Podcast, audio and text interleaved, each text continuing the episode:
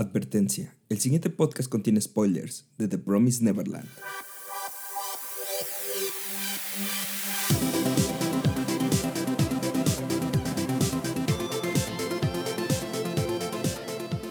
Hola a todos, bienvenidos una vez más a Yata Time, el podcast en donde cada semana hablaremos y reseñaremos un título de anime distinto.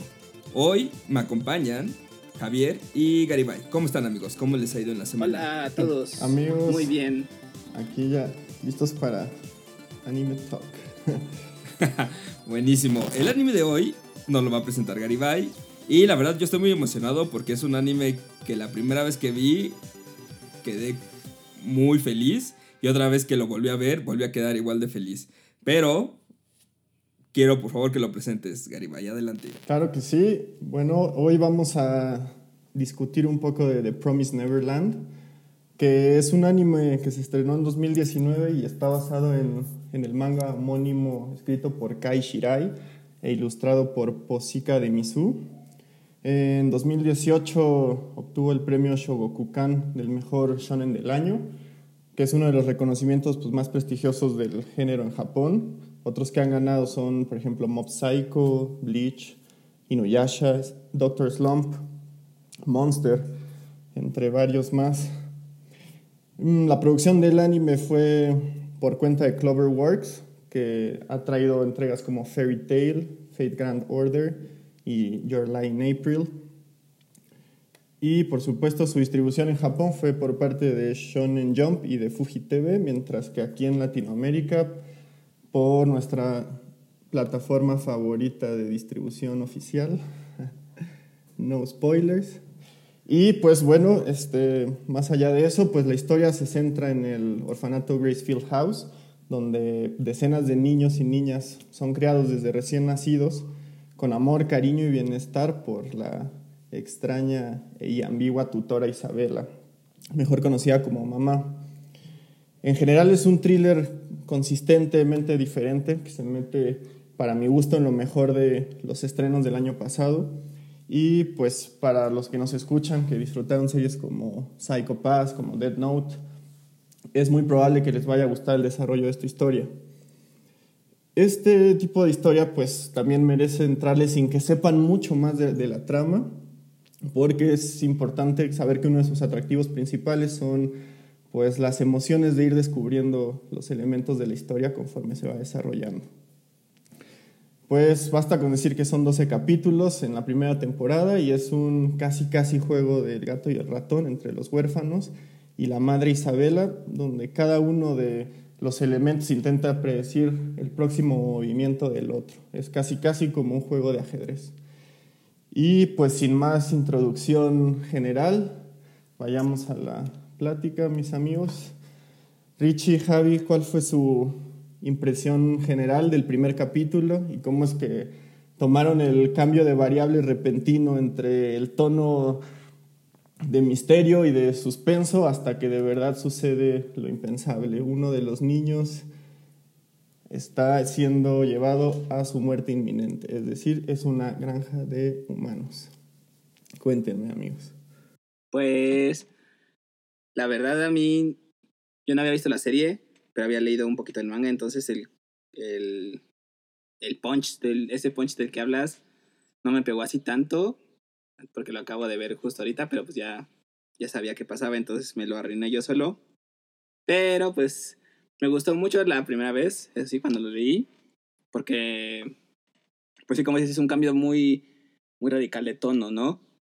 Y como que no te lo esperas tanto, y como que es un poco como esa disonancia entre el dibujo y lo que está pasando y lo que, y lo, lo que ves al final, como que te da un choque muy, este, muy, este, muy particular, que creo que está muy bien logrado y que pues sí te atrapa bastante. A mí me gustó. Yo siento que es un anime que sí está muy lleno de suspenso, traición y ese tipo de cosas me gustan un buen. Da giros que no te que no ves venir y se mueve eh, por ciertos momentos muy impredecible el, la historia. Y me gusta que tiene un. Yo siento que, al menos como yo lo leí, siento que tiene una fuerte crítica a la vida en sociedad. Y creo que hoy en día está más, que, más presente con todo lo que está pasando en este 2020. Y esto yo lo vi la primera vez, este, cuando se estrenó. No, no, como que el póster no me decía nada. Lo empecé a ver porque normalmente le suelo dar una oportunidad a todas las series que se estrenan en cada temporada. Y me gustó desde el primer capítulo cuando vi ese momento que hablas cuando ves a Connie muerta en el camión. Fue así de, ¿qué diablos es esto y para dónde va a ir? No, no pensaba hacia dónde va a ir y me gusta cómo se fue desarrollando. Entonces, sí, creo que podría meterlo en mi top 10 de, de animes. Al menos esta primera temporada, no sé qué vaya a pasar después. Sí, exacto, ¿no? El, pues bueno, como lo, lo, platicamos, el argumento pues tiene pues su, su fuerte mezcla de, de, misterio y de pues como, como lado intelectualón de cada uno de los, de los personajes, ¿no? Normalmente se, se, los tipos de shonen y sobre todo los que están publicados por Shonen Jump se centran mucho en el desarrollo de de los atributos que terminan siendo peleas físicas, ¿no? O grandes batallas, grandes poderes. Entonces esto también es, es interesante, pues, apostar por un lado diferente del desarrollo. También, pues, el personaje de, Emma, bueno, pues a lo mejor hablar un poquito de los, de los tres principales, que son pues, Rey, Norman y Emma. Pero, pues, aunque siempre parece que Rey y Norman, pues, son los que son los autores intelectuales de todo, los que están pensando, los que van varios pasos adelante, al final la que siempre tiene pues la iniciativa o la, o la forma de organizar y de llegar un poco más a, a los demás, pues es Emma. Entonces es un personaje que también es interesante ver cómo va pasando como de, de, poco a poco del tercer plano hasta el primero sin dar nunca un paso como certero. ¿no? Si fuera como el ajedrez quizás sería el caballo. Ah, ya, bien Ron Weasley. ¿no? la verdad a mí la, eh, Emma no me cayó tan bien. Siento que muchas veces este ser tan testaruda le metía el, el, pie a los otros dos chavos. Sí, ¿no? Es la, es la parte menos racional de, de, los tres. Los otros hubieran podido escapar desde el otro día los tres juntos. Creo que se podían haber ahorrado la, la, la muerte del pobrecito de Norman si hubieran aplicado como lo que hicieron al final desde el principio en lugar de estarle haciendo caso a Emma. Pero, pero yo creo que fue Emma la que... Porque yo como, al menos como lo interpreté, siento que si Emma no hubiera contado contadole a los demás niños qué es lo que estaba pasando y si no hubieran tenido la ayuda y el ingenio de todos, no hubieran podido como llevar a cabo el plan. Porque ellos tenían un plan, no sabían qué había del otro lado de la valla. Y cuando se asoman ven esta franja pero enorme. Todo, pero todo eso fue el plan de Norman, ¿no? Lo dejó escrito. Sí, pero sí, también era, era, un sacrificio necesario, ¿no crees? O sea, claro. si él no hubiera. Yo creo que no. Si, si él no hubiera este, hecho ese, ese recorrido ya en desesperación, o sea, casi casi aceptando su muerte inminente, pues no hubiera encontrado la, la forma de mostrárselos. Te digo que imagínate que hubiera sido igual un juego de ajedrez, pues a veces tienes que poner a la, a la reina como carnada para comerte al rey. Entonces creo que puede ir un poco por eso. Yo, yo creo que si se hubieran ahorrado un poquito las testarudeces de Emma, podrían haberse llegado a la conclusión de, bueno, tal vez podemos regresar por los demás en algún otro momento. Sí, desde y nos ahorramos. Pero ahora se van con un ejército de niños y nada más de se van niños a hacer... de 5 años. Wow. Eso sí, eso sí. Bueno, bueno, aquí les pongo una pregunta, chavos. ¿Qué prefieren pelear contra un, este, un, ni un niño de, de 11 años o contra 11 niños de 5 años? Depende. ¿Cómo de, es eso? A, aquí en, en, la vida real, pues yo elegiría al ejército de 5 años. No, no es cierto. Pero, en, no, sé si se acuerdan, ¿no se acuerdan de esta escena de Los Increíbles cuando Dash le empieza a pegar a uno de los malos? Que según le pega muchas veces, pero le duele porque es un niño chiquito. Ah, sí, cierto, ya, ya, ya. ¿En la de Disney? Yo siento que. Sí, que va corriendo y le empieza a pegar a uno de los malos y el malo ni lo siente porque pues, es un niño chiquito. Por más rápido que le pegue. No, yo siento no que es. Yo nada. siento que este ejército, aparte los, los malos, pues este. O sea, no veo cómo sería como la batalla física, creo que más bien sería como algo intelectual, espero, porque pues si no, sí. pobres niños de, pobres de todos esos niños de 5 años. Pero no. justo ellos desde el principio establecen eso como, como Este, como algo dado, ¿no?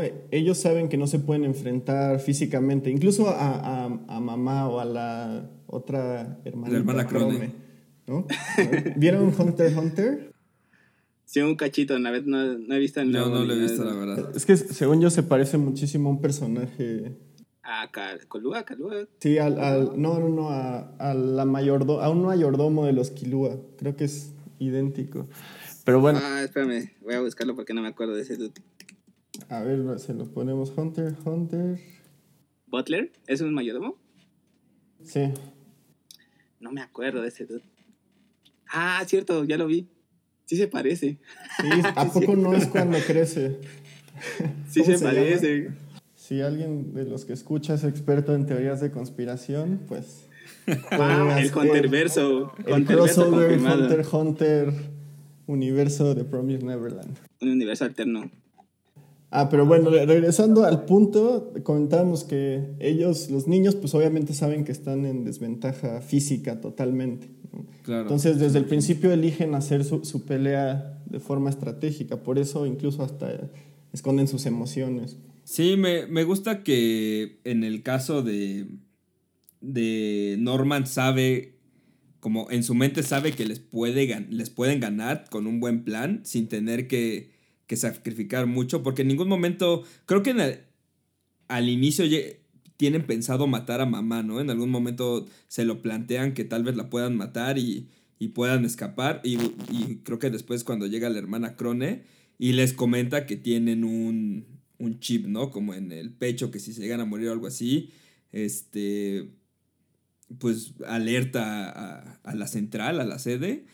Pero creo que sí, va, va más, más que nada que ellos saben que, tienen mejor intelecto, o al menos creen que tienen mejor intelecto que mamá para poder escapar. Y pues al final creo que entre todos ellos demuestran que, que pudieron, pudieron salir sin tener que sacrificar a nadie. Bueno, más que a Y a Norman, que al parecer es el, que, se echó al equipo a la espalda. Sí, no, ese, sí es un personaje muy... A mí sí se, me hizo muy cañón este, este chavito. Norman. es como el líder de esta independencia, ¿no? Que está pasando en el orfanato. Sí, ándale. ¿no? Aparte, su, su, moral, ¿no? Y su ética es, ¿no? Él es el MVP de verdad. Sí. Sí, porque, porque hasta en algún momento Rey tenía pensado escapar, pero él o sea, bueno, creo que nada más quería que Norman y, y esta... Y Emma fueran los únicos que escaparan, porque él se iba a sacrificar de todos modos. Él tenía como, como este, esta idea, este, de que si le quieres hacer daño al, al enemigo es que pierdan lo que necesitan, que en este caso era él. Sí. Entonces sí, creo que Norman sí tenía más esta idea junto con Emma de que sí escaparan todos y Rey siento que se rendía muy fácil, ¿no?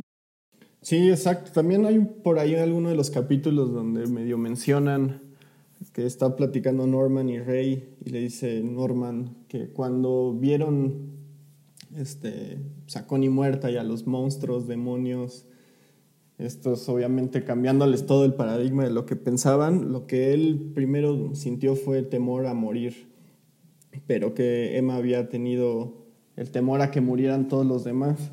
Claro. Y Rey simplemente les dice, yo lo único es que ya decidí morir aquí, ¿no? Entonces sí, como que cada uno tenía medio establecido sus, sus formas.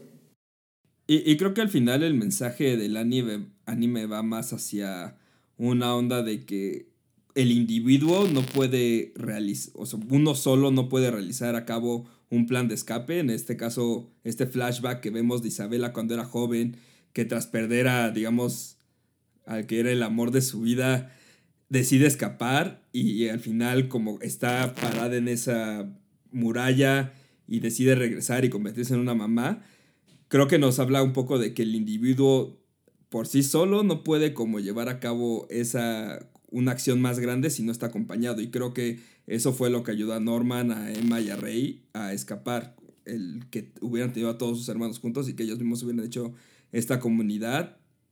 Y ahí fue, cosa ya incluyendo a todos, fue que su plan salió a la perfección. A menos que.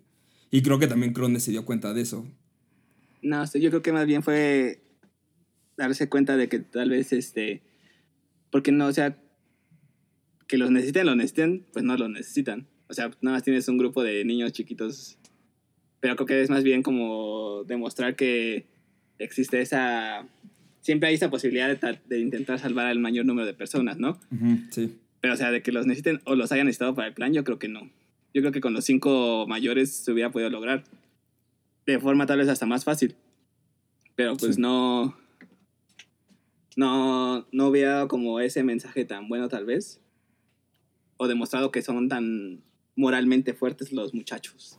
Sí, yo, yo también creo un poco como, como Richie en que sí habla muy metafóricamente de, de cómo debe ser un cambio hacia cualquier tipo de, de, sistema, ¿no? donde, por ejemplo, los niños son, como dices, virtualmente son indefensos, ¿no? tanto por su inocencia como por su falta de desarrollo físico.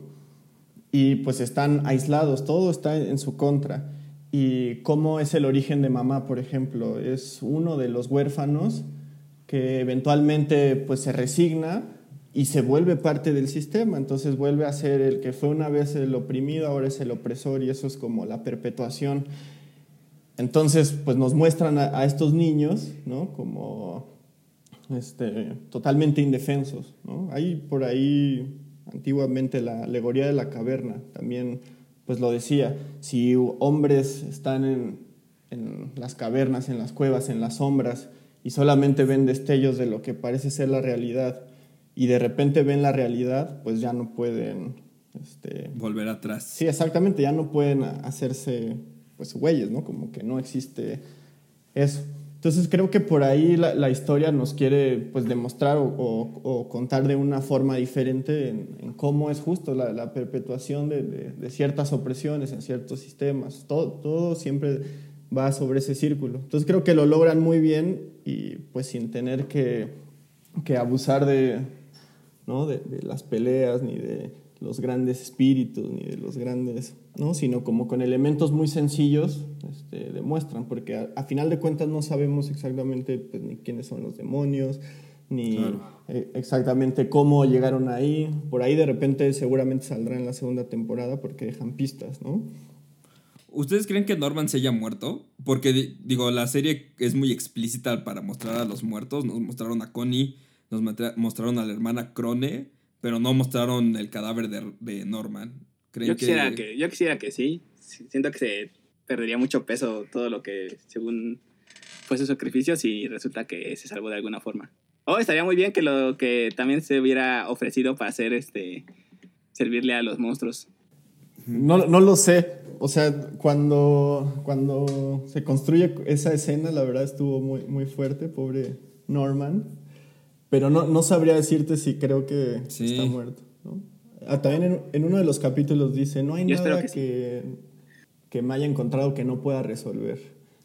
¿no? Excepto la muerte. Ah, es, como, es, como, es, como, es como dice, como, dice el dicho, no hay nada que no tenga solución excepto la muerte. Sí, los impuestos. Hay, los, hay, hay, hay dos cosas seguras, los impuestos y la muerte. Sí.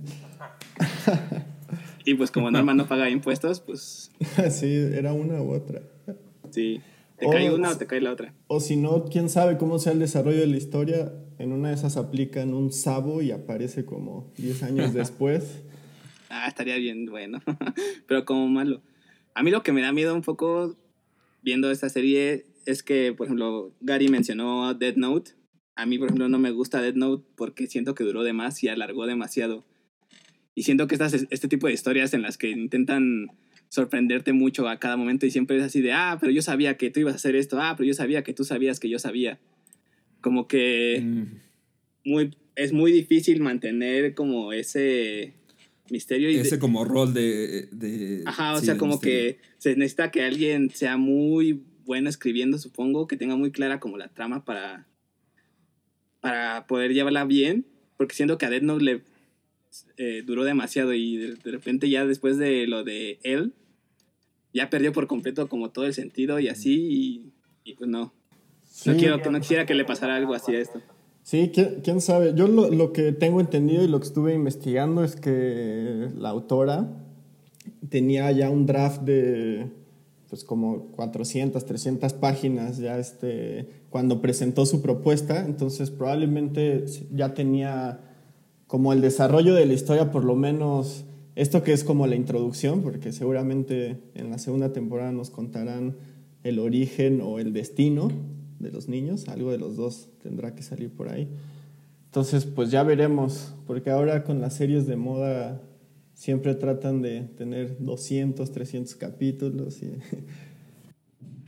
Que, ya va a acabar, ¿no? Ya, ya está a punto de acabar. Creo que este eh, Garibay me mandó una noticia de que ya están a punto de llegar al final del manga. Ah, no sé. Yo nada más digo porque siento que les puede pasar lo mismo que a Dead Note y sé que hay fans de Dead Note que no lo aceptan, pero pues es la verdad. Creo que Death Note tendría que haber terminado con la muerte de él y o algo así, más corto porque todo lo demás siento que fue como que se fue del despeñadero la historia. Sí, sí, sí, de acuerdo con que hay muchos muchos animes que prolongan de más sus arcos y sus argumentos y pues les y Más y más, y más uno, uno como este que el argumento está muy... Como que son muchas capas de cosas una encima de otra y creo que a veces eso es muy difícil de llevar. Pero, creo que es bueno hasta cierto punto que haya quedado, al menos el final de esta primera temporada, que haya quedado como este cliffhanger de varias cosas, porque me sentiría muy decepcionado si no cierran varias cosas. Por ejemplo, de quién era la pluma esa que, le dio Crone a, Norman y Norman se la pasó a esta Emma. Es una espada que destruye a los demonios. Eso, me, eso estaría interesante saber qué onda. Este William Minerva, quién es. Eh, William Minerva, sí. ¿Por qué? Porque le ponen nombres, este, nombres como apellidos a la gente en ese universo. Seguro también es un, es un mensaje, ¿no? El origen de los demonios, o sea, sí, me gustaría, me gustó que terminara este cliffhanger con muchas cosas pendientes y sí me gustaría que tuvieran en algún momento de la, de la serie conclusión, porque sí me, me dejó con ganas de ver más, me dejó con ganas de ver qué es lo que va a pasar. Sí, por supuesto, saber qué, qué hay en, en, el mundo real, ¿no? Si, no sé, yo en este momento, sin tener que recurrir a, leer el manga, tratando como de solamente imaginarlo, la verdad es que no tengo suficientes pistas como para tratar de, de construir así el escenario en mi mente. Claro. ¿Ustedes cómo, ah. cómo ven? ¿Cuál, ¿Cuál, creen que sea el, el verdadero mundo del que están ocultos?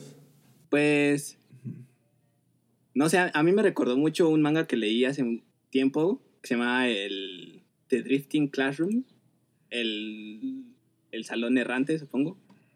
Que es así de, un, de una escuela que de repente desaparece de Tokio y aparece así como en un universo lleno de monstruos, pero pues con todos los niños y maestros adentro. Pero pues obviamente los maestros este, son los primeros en volverse locos, se los comen los monstruos, entonces los que quedan al cargo son los niños. Entonces siento que va a ser algo como eso de que tienen que sobrevivir como en este mundo lleno de como de cosas este raras. Sí, y pues ese, e-, ese manga me gustaba mucho porque aunque eran niños, no sé, la verdad yo esperaba que todo esto fuera un poco más violento. Y en este manga pues no se, no se miden con eso, entonces ves así a niños de 6 años siendo comidos a la mitad por insectos gigantes y todo esto. Yo esperaba algo así, la verdad, porque pues, no sé cómo van a cargar con todos esos niños de 5, 5, 6, 7, 8 años, los que sean, sin saliendo todos ilesos. Digo, me gustaría que sí tuviera su parte real, ¿no? Al final del día se están enfrentando a monstruos que son 10 veces más grandes que ellos y no sabemos para dónde va a ir esto, ¿no? Aparte, suponiendo que el mundo en general dentro del universo de, de, de Promise Neverland esté en las mismas condiciones, pues podríamos asumir que no existen los adultos, ¿no? Que se los comen a todos llegando a los 12 años como mucho. Pero mencionan, o sea, que aparte de, o sea, de los que viven ahí en la base, que hay adultos afuera. Ah, hay adultos que consiguen cosas. Ah, bueno, sí, sí, es, exactamente, pero son. Nada más, no, ajá, no sé si todos sean malos o haya algún tipo de resistencia o no sé. Alguna, algún adulto bueno, ¿no? Sí, me, me, me recordó mucho los uniformes, estos como lugares donde los tienen, los tatuajes. Ah, creo que hacían mucha referencia como a este sistema nazi. Ay, te iba a decir. Donde... Ya vamos a entrar a lo del. Al, a la respuesta final y todo, dice Richie, de un solo.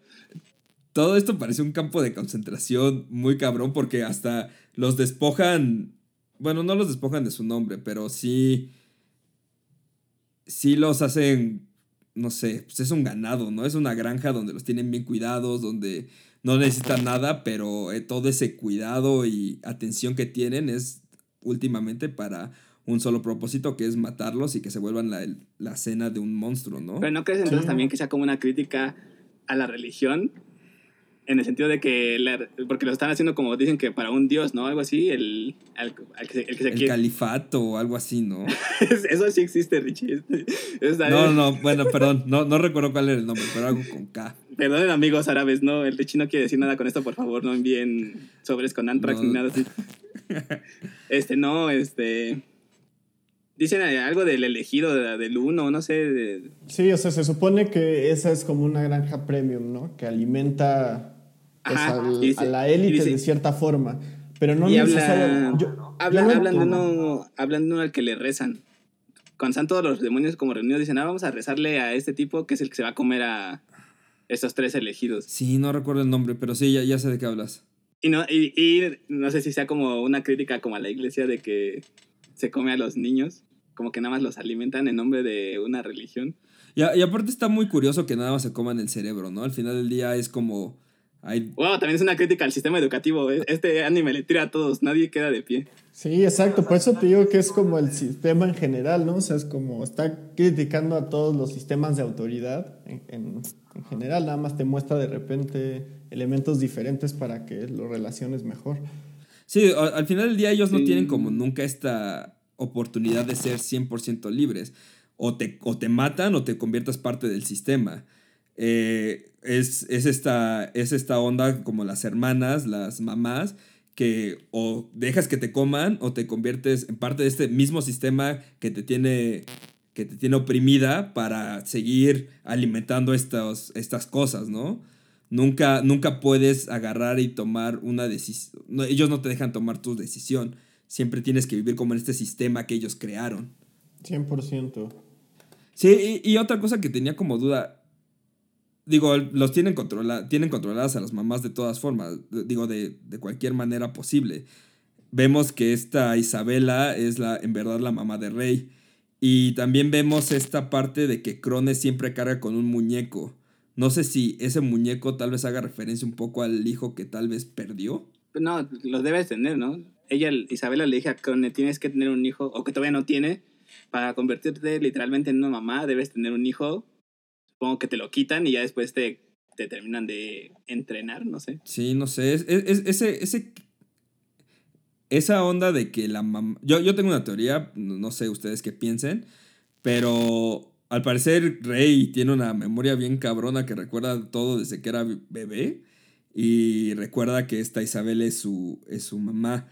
¿Ustedes creen que Isabela desde el inicio tal vez pudo haber metido a Rey a todo esto, de contarle todo? Digo, al final del día no lo puede esconder mucho, pero, pero ¿creen que lo haya dejado ser para que pudiera escapar? ¿O no? Ella solamente era, tenía, tenía esta idea de sobrevivir, como dice al final. ¿No creen que un poco por dentro quería que escapara?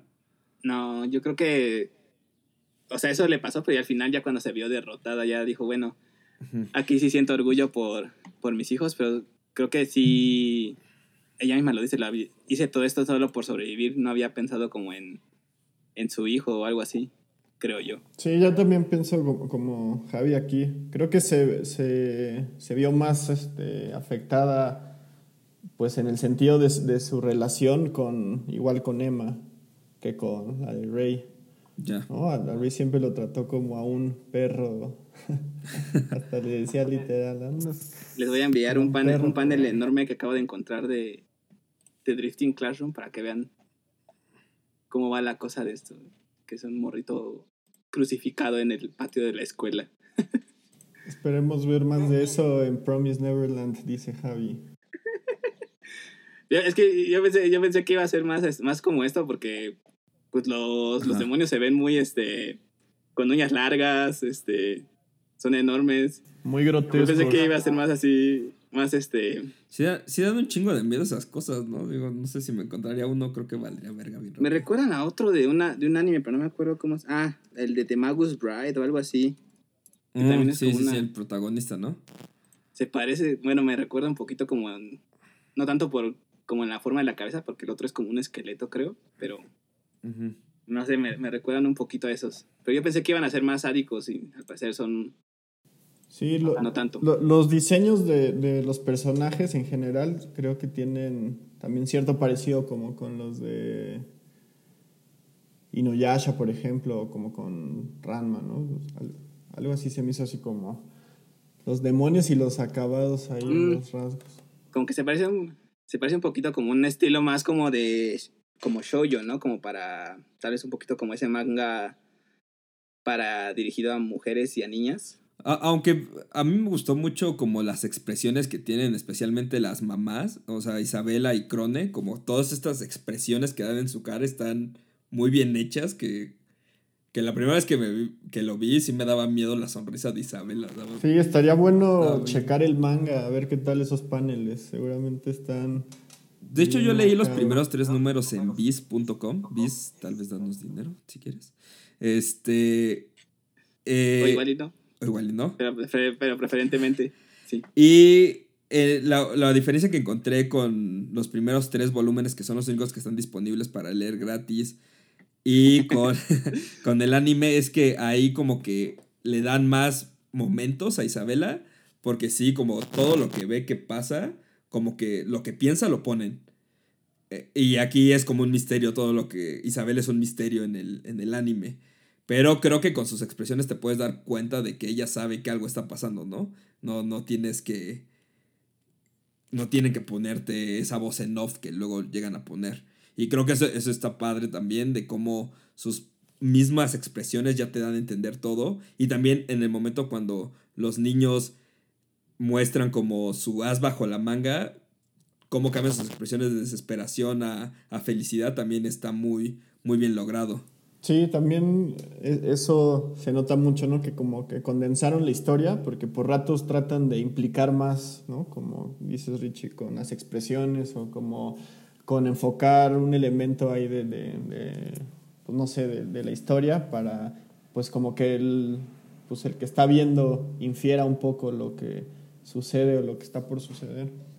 Otra cosa que me encontré dentro de la pequeña investigación que estuve haciendo es que para promocionar este anime, el web oficial sacó un, un test como el que hacen los, los chavitos, que en teoría es un test de inteligencia, obviamente avalado por ninguna Por los, por los demonios, por los demonios del... No, bueno, se- de- de según está avalado por Mensa, que es la, esta institución de, donde, que pertenecen las personas con mayor IQ del mundo, pero ellos no desarrollaron el, el programa, entonces... Como Lisa Simpson. Sí, entonces si alguien que nos escucha está haciendo en este momento ese test, no vaya a creer ni que es muy idiota ni que es un genio. Pero, Ah, yo lo quiero hacer. ¿Dónde está esto? Lo a pero bueno. O que si eres carne de calidad para los Lo demonios. interesante aquí es que si hacías el, el, el test y eran 300 preguntas y los que lograran la puntuación de 300 por 300 se les regalaba un par de páginas adicionales del manga que habla un poco del, del trasfondo de Rey, Norma y Emma. ¿No? De como cuando eran más chicos, las partes que a lo mejor no nos presentan a partir de donde se empieza a narrar la historia. Sí. Y obviamente por ahí en uno de los usuarios de Reddit se ve que están todas las, este, todas las respuestas. Entonces, si alguien quiere vencer al sistema, por ahí pueden buscar su publicación y bajarse las páginas Ya le, ya, ya le encontré. El de Porque este el- el- anime el- habla de el- vencer al sistema. El de Reddit y el de. Y el test, al parecer. Creo que ya no está. eh, O sea, me llevó a la página. A la página del, del anime. Que está muy chida, por cierto. Ah, esperen, ahorita se las paso. Es más bien de la página del Shonen Job. Más bien creo que es del manga. Esperen. Pero está muy bonita. Uh, yo, yo tenía esta duda que quería hacerles cuando estaba terminando de ver el, el, el anime y me pregunté a mí mismo, ¿ustedes qué preferirían? ¿Vivir su vida sabiendo que no importa lo que hagas, tus días están contados? ¿O vivir libres teniendo en cuenta que todo lo que implica ser libres, ¿no? O sea, teniendo tal vez una vida difícil, que te cueste trabajo hacer las cosas. Mm. Pero qué tan difícil es la vida difícil, Rich? Es ¿Y que tan- también- Pues digo, al final, al final del día, por ejemplo, ponte en el lugar de, de los niños del orfanato, ¿no? ¿Qué preferirías? ¿Quedarte en el orfanato viviendo sin ninguna preocupación más que te van a comer algún día? ¿O escapar y a ver qué, qué va a pasar de tu vida? Pero yo sé que me van a comer. Sí, bueno. Vamos a dejar lo que vives en la ignorancia. Pues es que si vives en la ignorancia, pues ya mejor te quedas ahí, no sabes ni qué onda. Sí, pues tú- Tú no haces- todo pasa por primero, ¿no? Una, o sea, esta pregunta que nos hace Richie tiene una pregunta todavía más abstracta, ¿no? De pensar qué es la libertad, ¿no? Si tener pleno Claro. conocimiento de, de las cosas o ¿Qué es, justamente... qué es el libre albedrío? Por Ricardo Velasco. De, de hecho, no sé si han visto. eh, hay un trailer para la segunda temporada de The Promised Neverland. Y bueno, que está anunciada para enero del próximo año. Debido a todos los retrasos que ha habido por el coronavirus. O sea, Y- ¿sigue, ¿Sigue en fecha o se va a retrasar? Se retrasó, se retrasó para enero. De hecho, iba, a- iba a estrenarse creo que en octubre de este año. Y Mm, lo pasaron ok. para enero.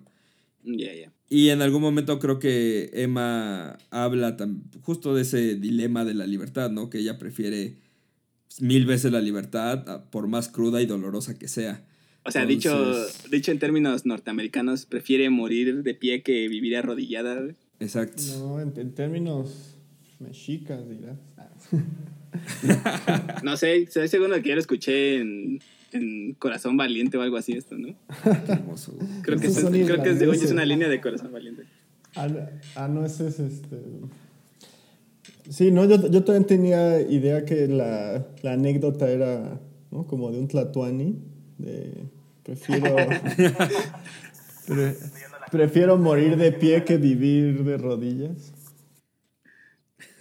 Ahorita la buscamos, pero estoy seguro de que es una de las líneas de Mel Gibson cuando está tratando de arengar a sus tropas. Ah, bueno, eso, eso puede ser también. Pero pues cualquiera de los dos funciona, ¿no? Cualquiera de las dos referencias las pueden utilizar muy bien. Los que nos están escuchando, ya sea para ligar o para salir de cualquier problema. Y citar a Tlatuani o a Mel Gibson. A- a- cualquiera de los dos un- una gran referencia, un, un, eh, Dependiendo del contexto. una- un- una- sabrán- un académico de su tiempo. Exactamente, depende del contexto, ustedes decidirán a quién citar. O en este caso incluso pueden Sí. citar a nuestro buen Javi. Ah, aquí está. Morir de pie que vivir de rodillas. A ver, vamos a ver. Ah, mira, igual sí. No, lo dijo este. Lo dijo Emiliano Zapata, güey. Ninguno de los dos estaba mínimamente Pero mira, cerca. eh, fue, fue justo el punto medio entre Mel Gibson y Tlatuani, Emiliano Zapata. También tengamos en cuenta que Mel Gibson ha hecho, ha hecho películas basadas en culturas, en culturas prehispánicas, güey. Entonces estábamos también muy cerca ahí.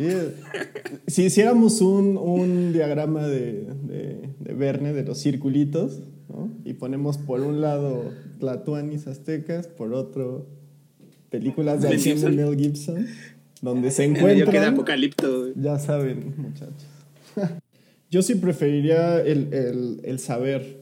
Creo que a pesar de que puedas caer en la desesperación, también pues el saber es la única forma que, en la que puedes encontrar la, la solución, ¿no? O sea, si de todas formas pues vas a morir, pues, ¿no? En la ignorancia pues puedes morir feliz, pero pues encontrar el camino pues solo se puede a través de la verdad. Ah, ya también, a través de la verdad, por Diego Garibay.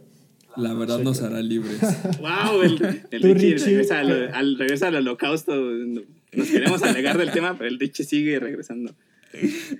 Este, no, pues yo también quisiera saber y tratar de encontrar una solución, pero la verdad yo no me considero una persona tan inteligente y estoy seguro de que a la primera de cambio sería, me matarían los monstruos, entonces, pues sería, sería una revolución muy cortita la mía. No llegarías a los cinco años en el Gracefield House, mi Javi. No, pues yo creo que, o sea, yo creo que a los seis me mandaban al demonio porque las peores pruebas del mundo. No tengo, no tengo condición física, soy tonto, no sé. Pero ve este. ¿Cómo se llama? ¿Phil? Eh, ¿qué- ¿Cómo se llamaba el otro? Sí, Phil creo, justo, ¿no? ¿Cuál es? ¿Quién, Ajá, quién tampoco es, era el más brillante y fue el que más ganas le echó a la escapada. ¿quién es Phil? Ah, no recuerdo. A ver, Era describe, como- descríbemelo, descríbanmelo. El que quería mucha Eran coña. cinco, eran El cinco. alto, eh, bueno, flaquito. Ah, no, Phil era el niñito. Ah, no, Phil es el niñito. El sí, que sí, seguro Ah, es el Don. más Tú dices. Don. Don. Ah, Don, ok. don, yo don. sí. ¿Quién es Phil? Don tampoco era el más brillante, pero fue el que más ganas le echó en la escapada. Ah, pero pues ese es como el personaje para que gente como yo nos sintamos identificados de, bueno, no importa si no tienes talento, mientras le eches ganas, todavía igual hay un, un lugar para ti en el, en el escape. Sí, tú sigues las instrucciones y todo estará bien. Sí, tú no, tú cállate y sonríe. Oye, sonríe tú, y asiente. Ricardo, no nos dijiste cuál sería tu postura ante vivir un- una vida en la felicidad pero en la ignorancia o una vida en libertad pero por supuesto con los temas existenciales que te traería. Temas muy pesados, muy complejos. No, Piensa sí, en Emiliano creo que es- Zapata. Acuérdate. Sí, en- pensando en Emiliano Zapata, preferiría ser Don. Porque yo tampoco me considero muy, muy brillante, pero si me junto con los brillantes, puede que sobreviva unos días más. Me carguen. Exacto. o termine cargándolos. Ah, mira. Ándale, mira, por ahí va. Hay que ayudar de todos lados. Pero sí, muy, muy, muy buen anime, la verdad. Creo que, que el mensaje que tiene es muy positivo y a la vez nostálgico de que no todo en la vida es fácil, tienes que luchar por querer lo que, lo que quieres, ¿no? Y al final de ellos querían ser libres y están un paso más cerca de tener esa libertad, espero. Sí, por supuesto, y si no, pues si no siempre les queda el consuelo de la meta no es lo importante, sino el camino. Es decir, Exacto. rip todos. Lo importante no es llegar primero, hay que saber llegar. Me encanta que este capítulo tenemos tantas buenas citas. Sí, Sí. el capítulo. En el. Bueno, en el futuro vamos a hacer un compilado de cintas no acertadas de Yato Time. Para el final de año va a ser de clips así del Richie hablando del holocausto. O todas las veces que citamos a alguien que nada que ver. Ella hablando de, ajá, y de filosofía de la que no entendemos. Filosofía griega Por último, a mí me gustaría comentar un poco del holocausto. de... No, bueno, aparte. De la comandante mayor de la SS dentro de, de Green, Greenhouse, que es Isabela, justo cuando al final ya la vemos como un poco más relajada, soltándose el pelo, admitiendo su derrota. ¿Creen que haya cambiado? Como dice Gloria en el Trevi. sentido-. ¿Creen que haya cambiado en algo? ¿Creen que el ver que estos morros lograron escapar Le dio y esperanza. tener éxito donde ella falló, ajá, ¿creen que le haya dado esperanza de que todavía puede mejorar y cambiar las cosas después de haber sacrificado a quién sabe cuántos Yo- niños? Yo, yo ¿Creen pensé que... que- les iba a ayudar, o sea, bueno, desde ahora en adelante, tal vez manteniendo a salvo a los, a los chiquitos, porque según yo ella está enterada de que el otro, el... Phil, O sea, él, es- él sí es Phil, Phil. sabe, ¿no? Ajá, según Sí, yo está sí, como sí es enterada. Entonces, como que tal vez si ya cambió un poco de parecer, pero no sé. Sí, yo, yo también creo que, que sí cambió, ¿no? De, de ambos sentidos. Primero, pues sí, la situación, pues la, ¿no? Le enseñó todo lo que no había podido ver o que creía que más bien no podía ganar, se lo enseñaron los niños. Pero aparte de eso, pues si pensamos que se fueron dos de los productos premium y todos los que le Ay, seguían, ajá. pues Sí, bueno. naturalmente pues ella tendrá que pagar de alguna forma. Sí, igual, Entonces, alguien tiene si- que responder por los platos rotos. si de todas formas se va a enfrentar a un inminente castigo y pues si fue sensibilizada por esta imagen de niños saltando a este, acantilados de 100 metros, creo que sí este, en la segunda temporada nos mostraron un lado distinto o en su defecto totalmente ya tirado al otro lado, ¿no? Que se vuelva así como la más psicópata o la más, ¿no? Robo y No me gustaría ser Phil en este momento. Sí, sí, sí, pobre Phil. algo que yo no entendía es este. O sea, ella no, obviamente está ayudando a los malos, pero lo hace como estando consciente, lo hace solo por ser, digamos, un poco cobarde por querer sobrevivir, ¿no? O sea, no es como que le haya, no es como que le hayan lavado el cerebro ni nada de esto. No, de hecho lo dice en algún momento, creo que se lo dice a Emma. Yo lo que quería era, hasta creo que se lo dijo a Rey, yo lo que quiero es sobrevivir y voy a hacer todo lo necesario para sobrevivir y por eso al final del día te tuve, porque quería sobrevivir. ¿Y todos los adultos son igual? O sea, lo hacen por voluntad propia, porque por cobardes. Pues por lo menos las mamás porque vivir arrodillados. Es que es, es un reforzamiento, ¿no? Desde chiquitos pues los van programando, por eso los eligen. Cuando la, Isabela va con Emma y le dice que la quiere proponer para que ella sea mamá algún día, pues también eso me haría a mí pensar que normalmente cuando eligen a, a una mamá es porque sabe ¿no? O sea, porque ya conoce la verdad. Pero entonces, entonces eligen probablemente a las más rebeldes para... Pues no necesariamente, porque... de todas formas pues van a, van a, morir. O quién sabe si les den permiso, ¿no? Porque a lo mejor son productos... O, igual eligen a las más rebeldes para apagar esa llama interior que sí, ¿no? O sea, porque pues, si, si, la mamá se había escapado antes y esta también estaba organizando cómo escaparse, igual es así como, bueno, vamos a ver si si de verdad este, creen en lo que están haciendo o, nada más están buscando sobrevivir y si les ofrecemos una salida fácil igual y... Pues es esta onda, ¿no? De que quieras escapar o no te meten al sistema y ya no puedes hacer nada más más que ser parte de él. Sí, exacto, le pusieron justo un 4, ¿no? ¿Quieres cooperar? Aquí seguimos, ¿no? Si no, pues en dos meses te vas al Walmart de... de de lago de Guadalupe. a la sección de carnes frías. Sí. Emma se solicita en salchichonería. Oigan, ¿y qué hacen, qué hacen los malos con esas flores?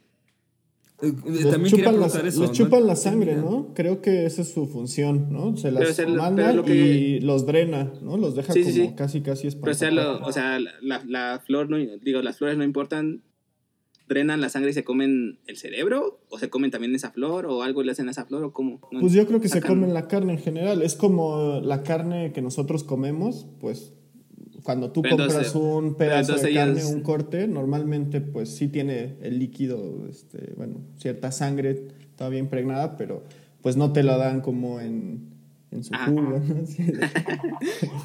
Sí, ¿no? O sea, por ejemplo, los mataderos de cerdo pues tienen los ganchos estos típicos, ¿no? Y los cuelgan y ahí desangran para que suelten todo eso y luego ya nada más venden la carne.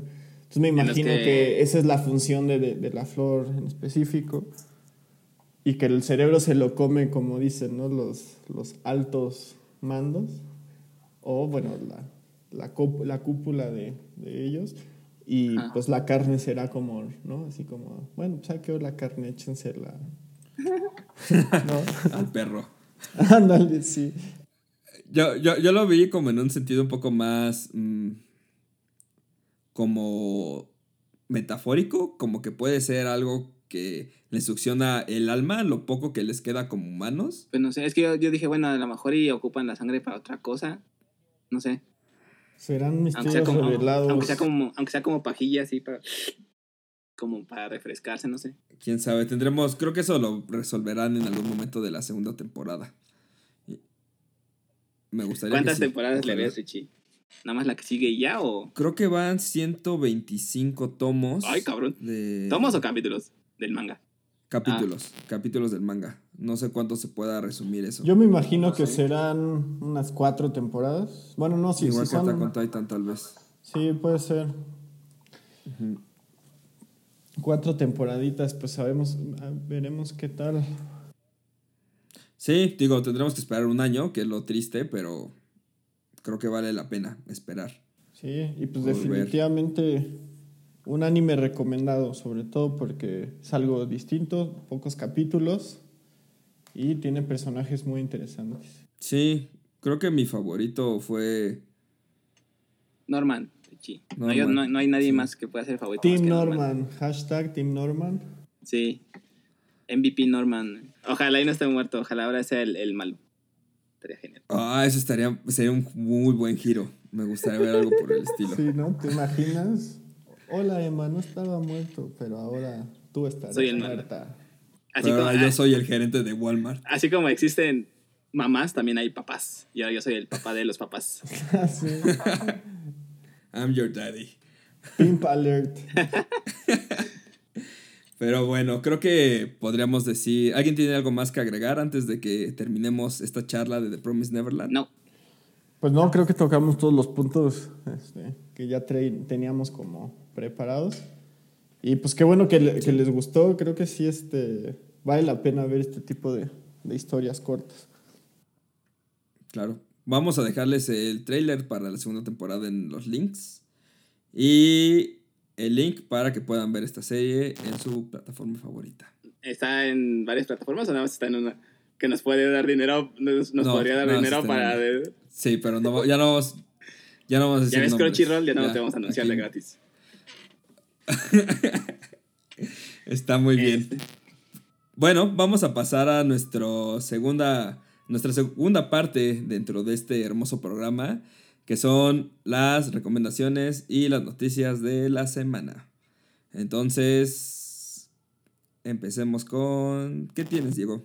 Cuéntanos. Pues por ahora tengo confirmado que se va a estrenar la segunda temporada de Fire Force para el inicio del siguiente año. Ah, ¿ya lo cambiaron? Sí, tuvo que retrasarse igual que la mayoría de los animes que se esperaban para la última parte de este año, pero parece ser que para la primera parte de enero estará lista.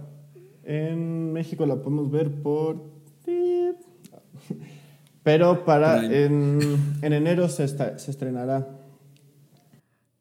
Muy bien, tendremos que esperar más, más retrasos, más cosas tristes en este mundo. todo se va a estrenar en enero, al parecer. Sí, yo creo que va a ser una muy buena temporada de, Un de buen mes. invierno. Un buen mes. Ya quiero que llegue enero. Ya quiero, que se, ya quiero que se acabe el 2020. Mucho que ver en enero de todas las temporadas que se están quedando inconclusas. Así es. Me parece ser que también Tower of God es de los pocos que seguirá Sí. su, su emisión sin ningún cambio, por lo menos este, hasta que termine la temporada. ¿Por qué, por qué a Tower of God no le afectó? Pues puede ser Porque que su producción ya iba- haya ido iban- muy adelantada para Ah, cuando... ¿Iban adelantados? Pues no, no, ¿O no lo sé. Yo, yo- la- yo la asumo pan- que es eso, o pues, ¿no? Un tema de, pues, igual de producción, ¿no? De lana, ¿no? De que, pues, no paren. Los porque- tienen encerrados en el estudio dibujando, no los han dejado salir a ver a sus familias. Sí, es lo que yo decía. O van muy adelantados o, o les está valiendo esto de la Sí. pandemia global. Esta semana les vengo a recomendar el Spin Coaster Music Bar, que originalmente es un bar que se encuentra en, Shin- en Shibuya, pero que tienen un canal de YouTube muy bueno que se llama igual Spin Coaster, en el que pues, suben unas sesiones que se llama Tokyo Sounds. Esas sesiones las graban en el mismo bar y suenan, suenan muy bien porque el bar tiene un sistema de sonido muy bueno y también este pues también se ven muy bien las hacen muy de una forma muy bonita ellos hace poquito hicieron un festival virtual from Japan to the world creo donde tocaron muchos artistas diferentes fueron cuatro horas más o menos y pero constantemente están este pues subiendo sesiones también videos musicales y muchas cosas muy cool de artistas tal vez no tan conocidos japoneses, algunos otros más conocidos, pero siempre con mucha muy buena con muy buena calidad y con unos visuales muy buenos también. Entonces, eh, mi recomendación es esa, el canal de El Bar Spin Coaster. Dejaremos el link en la descripción de este podcast o en la descripción de YouTube para que lo puedan ver. Pues con eso terminamos nuestras noticias y recomendaciones de la semana. Y solo les voy a recordar que la próxima semana tendremos, hablaremos de...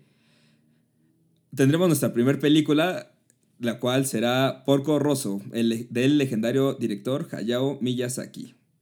Entonces, ahí está nuestra el anime que comentaremos la próxima semana. Y también antes de irnos, me gustaría que nos digan dónde los pueden encontrar en redes sociales a cada uno de ustedes. Ok, a mí me pueden, me pueden encontrar en Twitter como Dea Garibay. A mí en Twitter como XVRVR. Perfecto. Y a mí me pueden encontrar como arroba rickvc, arroba rickvc. Pues eso es todo por esta semana. Muchas gracias a todos por escucharnos. Y recuerden suscribirse a este podcast en Apple Podcast, Spotify, Stitcher o donde sea que escuchen sus podcasts. Y también a nuestro canal de YouTube, donde poco a poco estaremos llenándolo de contenido. Y también síganos en Twitter como arroba yatatime. Muchas gracias a todos y nos vemos la próxima semana. Yo soy Ricardo. Diego por aquí. Y yo soy Javier. Nos vemos. Bye. Adiós. Chicos.